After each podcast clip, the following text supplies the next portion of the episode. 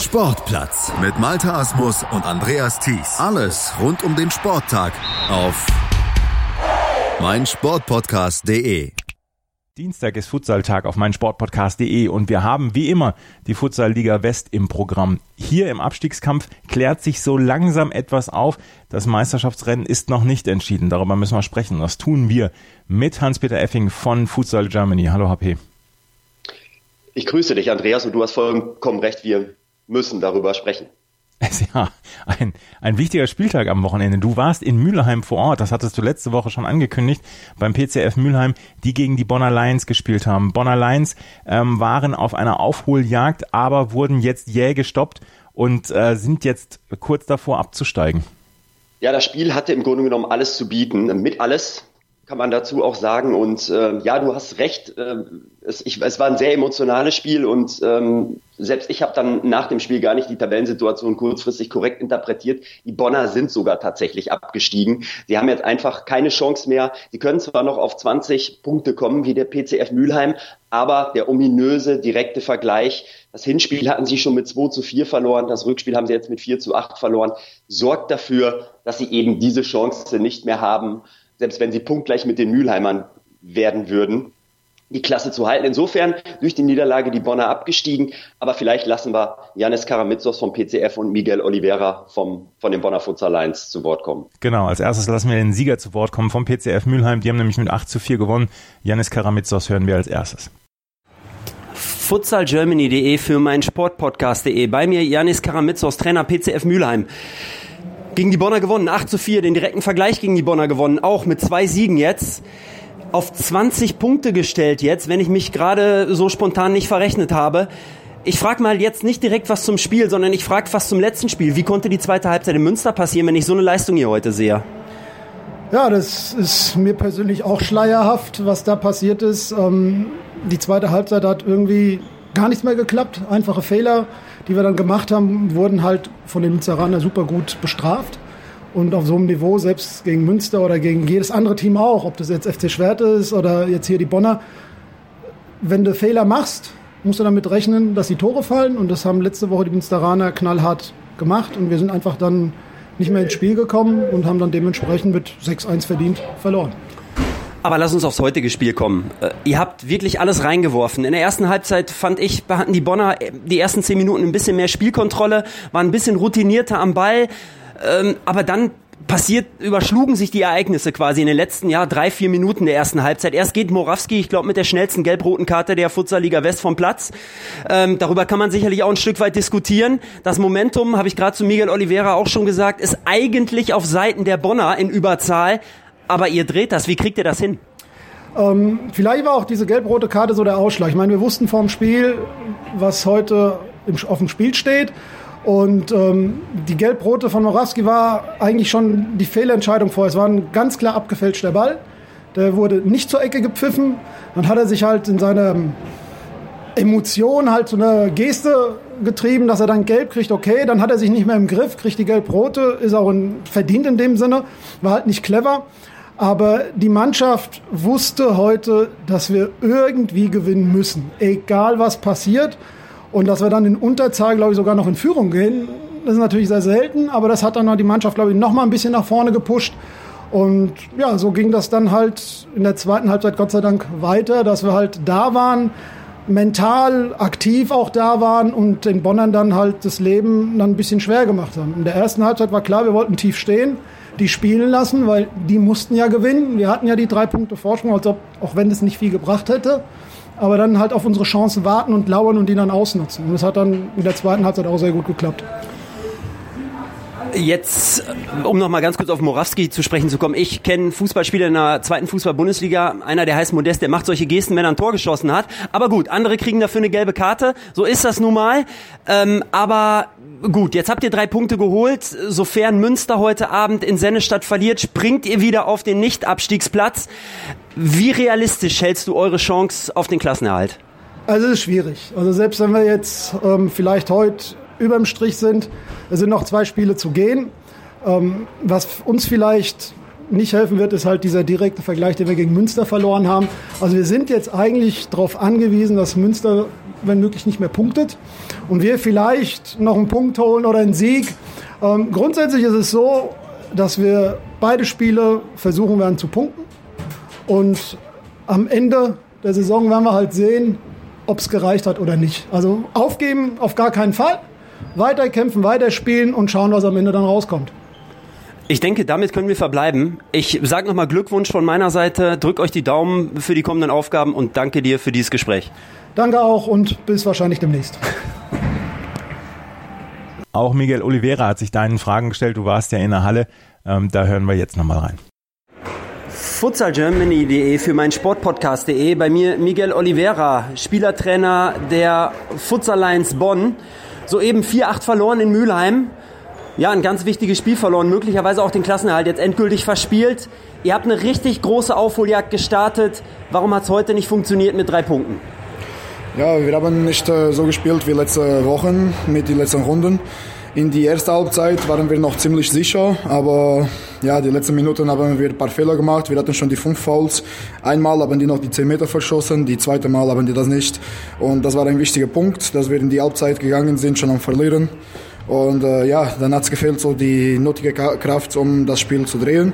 Mülheim war voll motiviert, die haben sich auch vorbereitet auf das Spiel und ja, gut, dann äh, zweite Halbzeit, wir haben noch alles gegeben, aber unser Flying Keeper ist nicht der erfahrenste und äh, ja, hat nicht viel gebracht.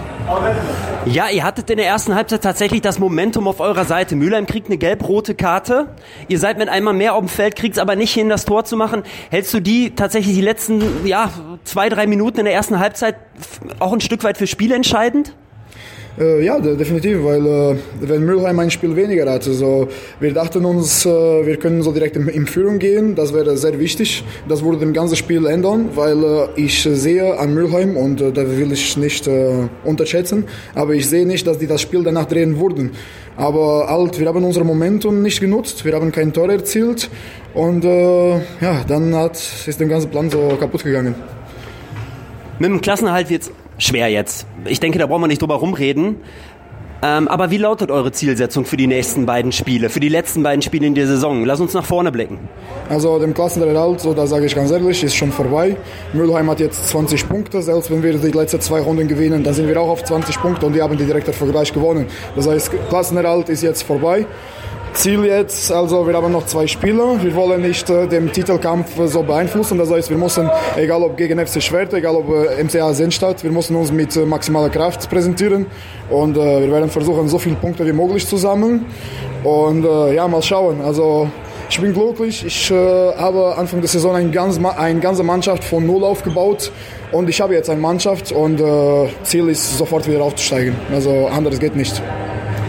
Ja, ich denke, das ist genau die richtige Einstellung. Ihr habt eine richtig gute Aufholjagd gestartet. Ihr habt euch äh, trotz einiger Rückschläge, auch was Ergebnisse angeht, ähm, ja, habt ihr immer wieder Gas gegeben, habt immer wieder dran geglaubt. Heute hat's nicht gereicht und wie du schon sagst, ihr habt den direkten Vergleich geholt. Selbst wenn ihr auf 20 Punkte kommt, kann Müller im letzten beiden Spiele 20-0 verlieren. Es wird nichts mehr daran ändern, aber den Ausblick finde ich gut und ich danke dir für dieses Gespräch und drück die Daumen für die letzten beiden Spiele und auch schon für die kommende Saison und das Ziel wieder Aufstieg. Danke dir und äh, Glückwunsch an Mülheim in den Klassenerhalt. Ja, große Enttäuschung in Bonn. Die waren in den letzten Wochen so gut drauf gewesen.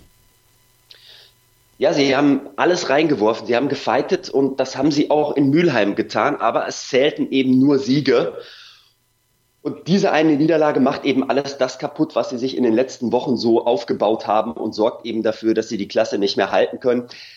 Trotz allem, wie ich schon sagte, sie haben wirklich alles reingeworfen, sie haben alles rausgehauen, sie haben während des gesamten Spiels Gas gegeben exemplarisch möchte ich da einfach, die ganze Mannschaft hat gefeitet. Da gibt es keine Ausnahme. Aber irgendwann bricht aber auch beim Bonner SC die Qualität weg. So ab Nummer 4, 5, 6, da kommt einfach nicht mehr die ausreichende Qualität von der Bank dann auch, die letztlich die Homogenität der Mannschaft durchgängig ausmacht.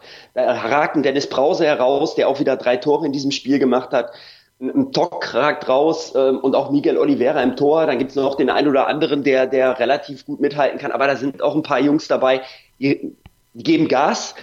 Aber es fehlt halt eben die Qualität und insofern ist das auch eine logische Schlussfolgerung, dass die Bonner jetzt den Schritt wieder eine Liga tiefer gehen müssen. Aber sie wollen ja wieder angreifen und das finde ich auch richtig gut. Das ist genau die korrekte Einstellung und mit der Leidenschaft und mit dem Herz und mit der Organisation und mit dem Aufwand, den sie jetzt auch betrieben haben, bin ich mir ziemlich sicher, dass sie eine gute Rolle spielen können, was den Aufstieg in der kommenden Saison angeht. Aber wir sind vielleicht ein bisschen ähm, weit im Voraus. Was ich noch sagen möchte zu den Bonnern, sie haben mit Abstand die lautesten Fans. Also Holzpfosten Schwerte sind ja wirklich bekannt dafür, dass sie sehr viel Stimmung machen.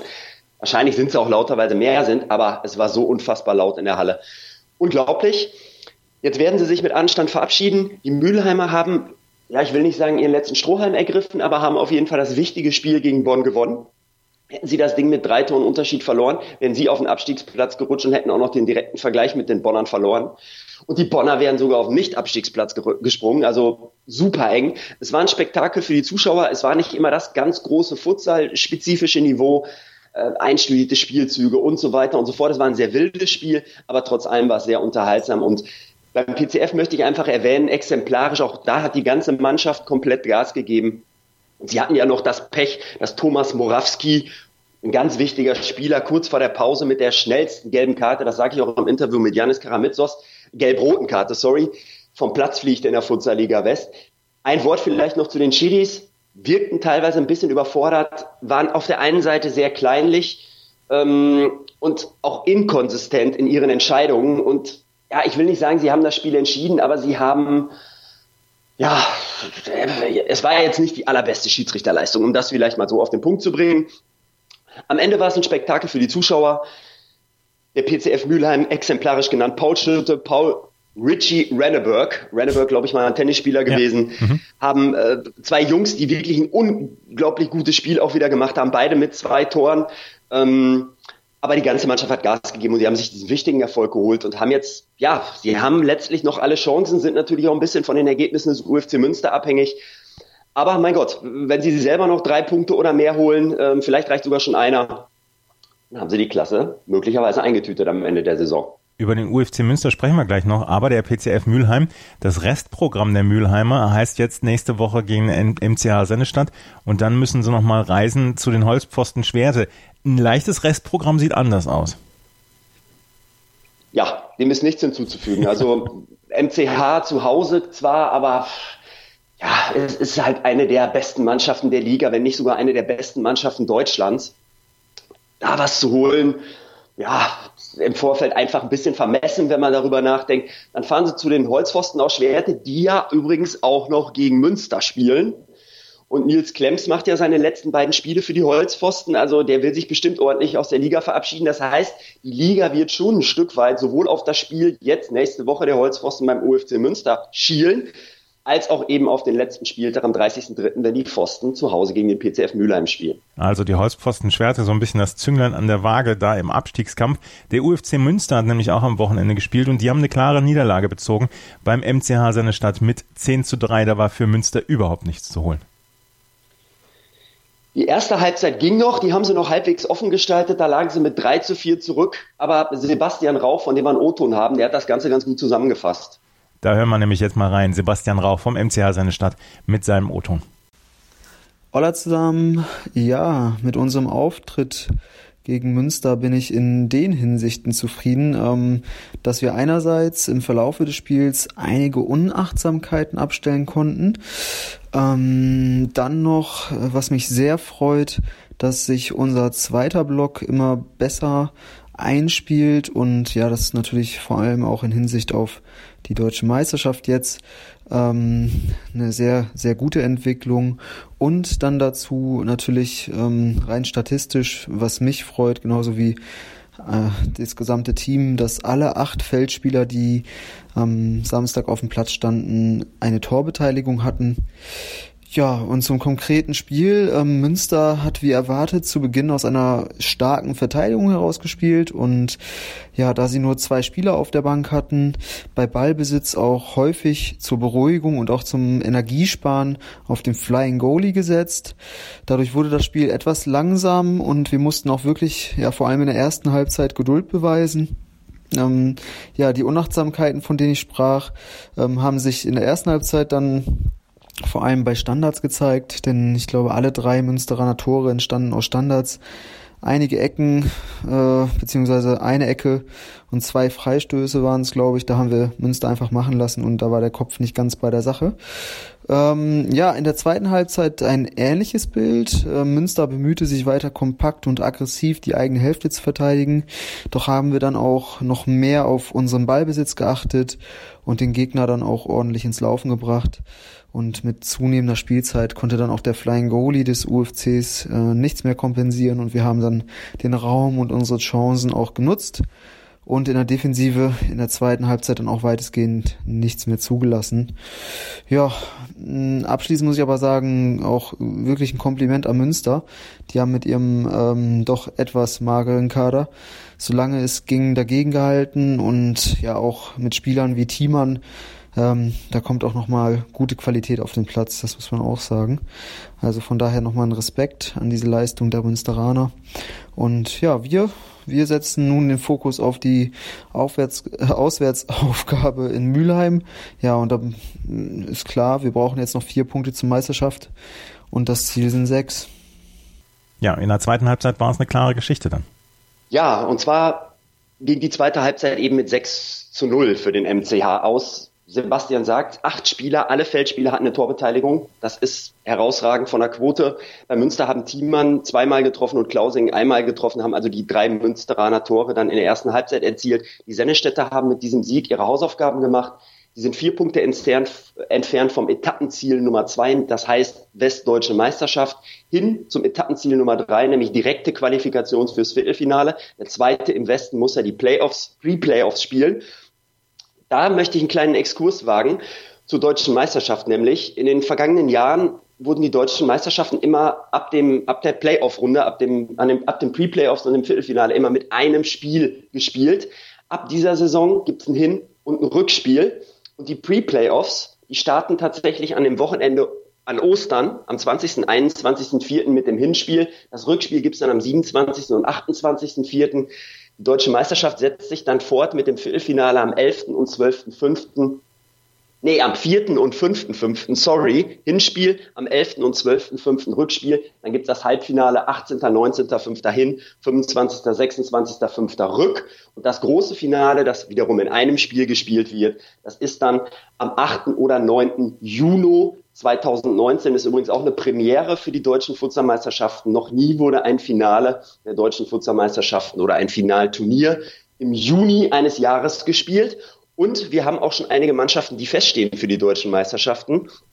Im Norden sind das die HSV Panthers als Erstplatzierter, FC St. Pauli Futsal als Zweitplatzierter. Im Südwesten ja schon etwas länger, die spielen ja nur ein Turnier. Futsal Warriors Saar als Meister, direkt Viertelfinale. SC Ida Oberstein spielt wahrscheinlich in den, Play in den Pre-Playoffs gegen St. Pauli. Dann im, äh, im Süden stehen schon, steht schon fest der TSV Weil im Dorf und im Nordosten wie immer eigentlich der VfL 05 Hohenstein Ernsthal als Meister. Im Nordosten entscheidet sich Platz zwei noch zwischen dem FC Liria Berlin, die auch schon mal im Finale Deutsche Meisterschaft waren, und dem CFC Hertha 06 Berlin, die sind aktuell noch Zweiter. Aber wenn man so die Gesamtsituation betrachtet, auch den direkten Vergleich, hat Liria eigentlich die besseren Karten. Und im Westen, ja, im Westen ist es ja noch nicht entschieden. Köln oder MCH, einer von den beiden wird Meister, Direktviertelfinale, wahrscheinlich der MCH. Und die Kölner gehen dann in die Pre-Playoffs und die Kölner würden dann gegen den zweiten aus dem Süden spielen. Das wäre dann der ehemalige Meister SSV Jahren Regensburg, 2017 Meister gewesen. Oder der FC Deisenhofen, eine Mannschaft aus Oberhaching, glaube ich, Aha. die trainiert wird von einem ehemaligen Fußballspieler, nämlich von Roman Tietze. Die beiden stehen sich tatsächlich am letzten Spieltag direkt gegenüber, sind beide punktgleich, haben im Hinspiel 2 zu 2 gespielt. Also enger kann es eigentlich gar nicht sein. Also von daher, um das dann wiederum, um die Kurve auch wieder zu kriegen, der MCH ist auf einem guten Weg, sich direkt für das Viertelfinale Deutsche Futsalmeisterschaft zu platzieren und muss nicht, wahrscheinlich nicht den Umweg über die Pre-Playoffs gehen. Immer informiert sein, auch von unterwegs. Auf meinsportpodcast.de die Futsal Panthers Köln haben nicht eigentlich alles getan, damit sie dann eventuell noch an Sennestadt vorbeikommen. Sie müssen natürlich auf einen Patzer hoffen, der Sennestädter, aber die Panthers Köln haben in Wuppertal mit 2 zu 0 gewonnen. Ja, das haben sie. Und äh, wie du auch schon mitbekommen hast, ich verbinde ja gerne Futsalspiele mit irgendwelchen Songtiteln, mit Musik. Und ähm, Christoph Rüschenpöhler. Vielleicht lassen wir ihn zuerst zu Wort kommen. Sagt ja ein bisschen was auch zum Spielverlauf. Genau, da lassen wir Christoph Rüschenpöhler von den Futsal Panthers Köln zu Wort kommen. Es war das erwartet zähe Spiel. Wuppertal stand tief und kam kaum hinten raus. Wir hatten sehr viele Abschlüsse, ein Tor sprang aber erstmal nicht dabei herum. Wuppertal kam dann einmal gefährlich vor unser Tor in der ersten Halbzeit. Die Situation konnten wir dann aber noch so gerade bereinigen. Und dann war es mal wieder die Phase vor der Halbzeit, in der wir in dieser Saison schon viele wichtige Tore gemacht haben. Und so auch in diesem Spiel, da sind wir dann mit einem Doppelschlag 2 zu 0 in Führung gegangen und konnten dann beruhigt in die Halbzeit gehen. Es änderte aber auch nichts an der Ausrichtung Wuppertals, der Rückstand. Und somit äh, war es das gleiche Bild wie in der ersten Halbzeit. Ein Spiel mehr oder weniger auf ein Tor. Wir konnten aber beste Gelegenheiten nicht nutzen. Trotzdem sind wir am Ende nicht mehr ähm, ins Wanken gekommen und haben dann den souveränen Auswärtssieg eingefahren. Wir freuen uns sehr, dass wir mal wieder zu Null gespielt haben und natürlich noch mehr, dass wir äh, den zweiten Platz und damit die Qualifikation zur deutschen Meisterschaft äh, klar gemacht haben. Und da können wir uns jetzt in den letzten beiden Spielen auf unseren Achtelfinalgegner vorbereiten. Jetzt kommen wir zu deinem Songtitel. Ja, ich musste, er spricht ja von den Minuten vor der, vor der Halbzeit. Da sind die Kölner ja besonders stark, so wie auch in diesem Spiel. 0-1 Hirosawa, 19. 0-2 Rüschenpöhler, 20 dachte ich spontan an In the Wee Small Hours of the Morning von Frank Sinatra. In diesem Fall sind es die Wee Small Hours kurz vor der Halbzeitpause, die meistens schlecht für den Gegner der Futsal Panthers Köln laufen, so wie auch in diesem Fall. Hier haben sie letztlich das Spiel, auch wenn man bei einem 2-0 Vorsprung nicht von einer Entscheidung eigentlich in einem Futsalspiel sprechen kann, aber in diesem Fall haben sie das Spiel da entschieden, haben kein Gegentor bekommen. Das auch nochmal ganz wichtig für Max Bartsch, der ja auch im Tor gespielt hat jetzt am Wochenende beim WSV für die Kölner im Tor gespielt hat. Er hat zu Null gespielt, ist immer extrem wichtig für einen Keeper. Vor allen Dingen im Futsal ist es ja äußerst selten, dass man tatsächlich zu Null spielt. Und Max Bartsch hatte ja, ja ein sehr unangenehmes Spiel in Sennestadt oder zumindest sehr unangenehme letzte fünf Sekunden. Das Spiel an sich war eigentlich ein gutes von ihm. Aber das tut ihm mit Sicherheit gut. Christoph Rüschenpöhler hakt auch schon so ein bisschen den Westtitel ab. Ich glaube, da rechnen die einfach nicht mehr mit. Ihnen ging es nur darum, die Quali für die deutsche fix zu machen. Das haben sie hiermit geschafft. Für die Pre-Playoffs sind sie durch. Und der WSV hat es nicht geschafft, die Punkte einzusammeln, die dann letztlich fix für den Klassenerhalt reichen. Die haben eine respektable Leistung abgerufen gegen die Kölner, haben ihnen das Leben schwer gemacht, auch wenn die Kölner sicherlich überlegen und verdient waren. Das sagt ja auch Armin Katani zum Beispiel. Und da hören wir jetzt auch nochmal rein.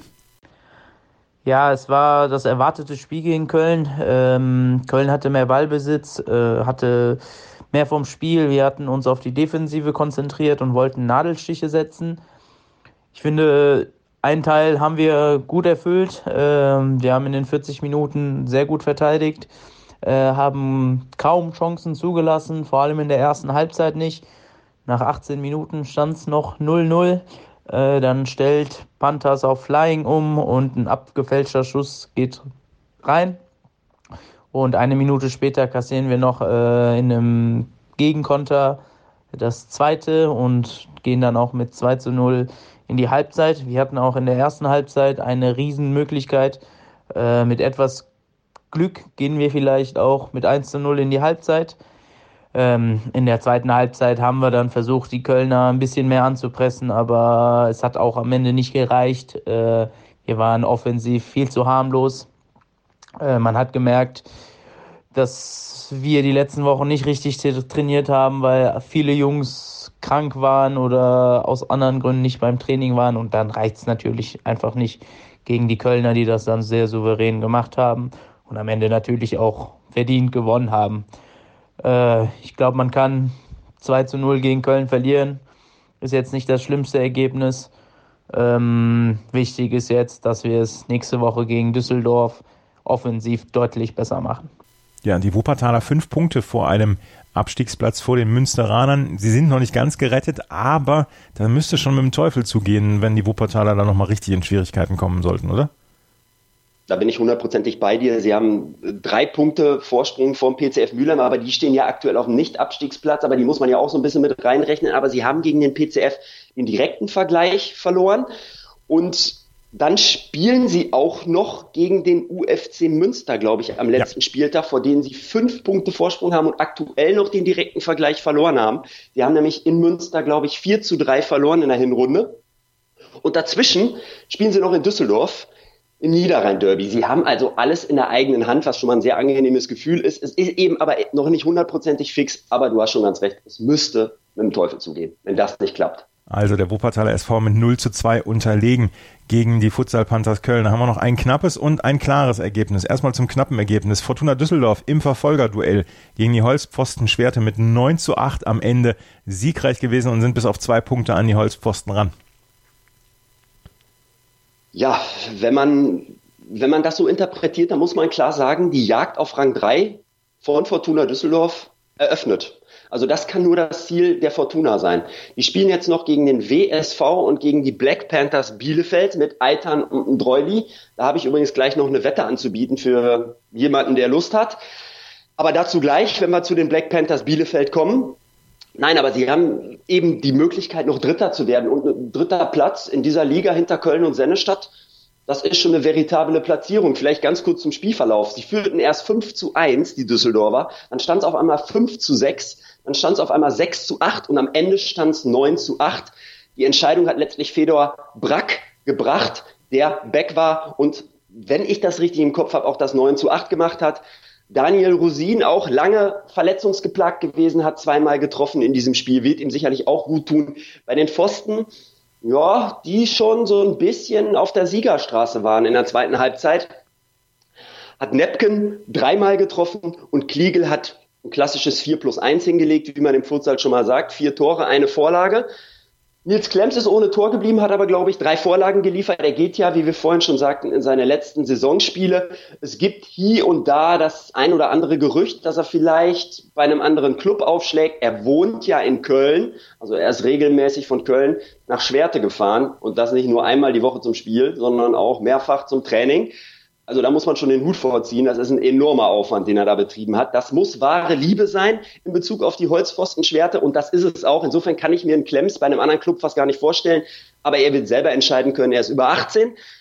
Im Abstiegskampf hatten wir gerade auch schon gesagt, können die Holzpfosten noch eine ganz entscheidende oder werden die Holzpfosten sogar eine ganz entscheidende Rolle spielen. Sie spielen zum einen den Klassiko am kommenden Wochenende und ja, da erwarte ich einfach von den Pfosten, dass sie da alles reinhauen gegen den UFC Münster. Das machen sie auch sonst im Klassiko. Und das Ziel ist es sicherlich, diesen Klassiko zu gewinnen. Und das Ziel ist es sicherlich auch, am letzten Spieltag gegen den PCF Mülheim zu gewinnen. Ja, also die Holzpfosten-Schwerte mit 8 zu 9 unterlegen. Das war das knappe Ergebnis. Ne? Jetzt haben wir noch ein ganz klares Ergebnis. Die Black Panthers Bielefeld haben mit dem FC Schwerte, mit dem Tabellennetzen nicht viel Aufhebens gemacht. 19 zu 6 hieß es am Ende.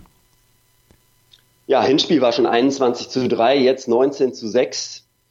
Sind ein bisschen alte Tischtennisergebnisse fast. ähm, ja, bei, beim, bei den Black Panthers gab es ja so ein bisschen Unruhe. Da prallten ja so ein paar Egos aufeinander. Raul de Acevedo hat ja eine Zeit lang die Mannschaft betreut. Da gab es ja ein bisschen Stress auch im Team. Beim letzten Auswärtsspiel waren ja wenig Leute mit am Start. Ähm, da, da in, in Bonn, äh, da gab es ja so ein bisschen Ärger innerhalb der Mannschaft. Der Raude Acevedo hat mangelnde Disziplin angemahnt. Letztlich gab es eine Krisensitzung unter der Woche. Goran Novakovic, der vorher das Team betreut hat, jetzt eher sportlicher als sportlicher Leiter fungiert, hat dann am Ende des Tages pro Team entschieden, obwohl Raude Acevedo eigentlich Vertrag bis Ende der Saison hatte.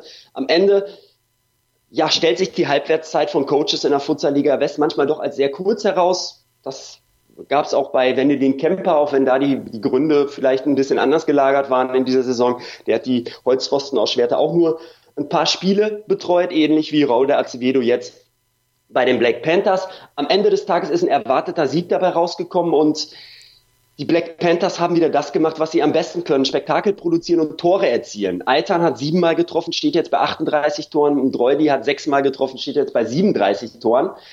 Also ich sage, und das ist die Wette, die ich jetzt anbieten möchte an dieser Stelle, bevor wir gleich noch zum FC Schwerte kommen abschließend. Ich sage, es schaffen nicht beide in dieser Saison die 40-Tore-Marke zu knacken. Wenn, ich wette dagegen, ein Sixpack Kölsch, wer sich am schnellsten meldet per Instagram oder WhatsApp, Der eine oder andere kennt meine Kontaktdaten. Äh, mit dem halte ich dann eben diese Wette um in Sixpack Köln, wenn er dann sagt, doch, die schaffen beide die 40-Tore-Marke. Ich sage, beide schaffen es nicht. Wenn es beide schaffen sollten, dann stifte ich ab dieser Saison einen Wanderpokal für den besten Torschützen der Futsal-Liga West. Ich weiß nicht, ob es vielleicht so einen schon gibt vom Westdeutschen Fußballverband, der diese Liga steuert, aber ich stifte auf jeden Fall auch einen.